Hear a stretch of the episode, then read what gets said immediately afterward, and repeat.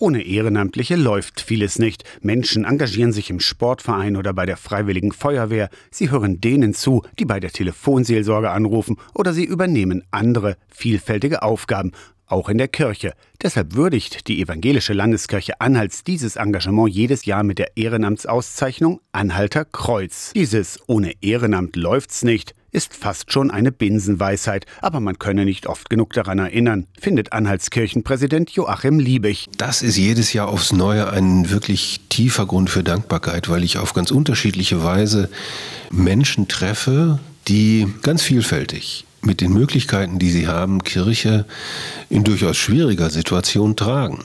Ehrenamtliche öffnen die Kirche, schmücken den Altar mit Blumen oder fegen regelmäßig durch. Oder dass sie durch Kirchen und über Friedhöfe führen. Oder dass sie ehrenamtlich Menschen betreuen. Und alle diese Dinge, die gehören alle dazu. Als Gemeindekirchenräte übernehmen Ehrenamtliche auch Verantwortung und entscheiden über Bauaufgaben oder Personalangelegenheiten. Oft sind die Ehrenamtlichen zwar schon im Ruhestand. Weil die natürlich auch die Zeit haben, das muss man schon sagen. Aber es sind auch Jüngere dabei, die in verantwortlicher Position in Kirchengemeinden und in der Diakonie sind und ihre Freizeit opfern für diese Aufgaben. Ein positives Signal findet Joachim Liebig. Der im Frühjahr in den Ruhestand gehende leitende Geistliche hat in diesem Jahr zum letzten Mal die Anhalterkreuze verliehen. Wenn ich das so mir vor Augen führe, dann ist mir doch nicht bange, weder um die Zukunft der Kirche noch um die Zukunft der Gesellschaft, solange es solche Menschen gibt. Das war auch in diesem Jahr ein echter Höhepunkt. Aus der Kirchenredaktion Torsten Kessler.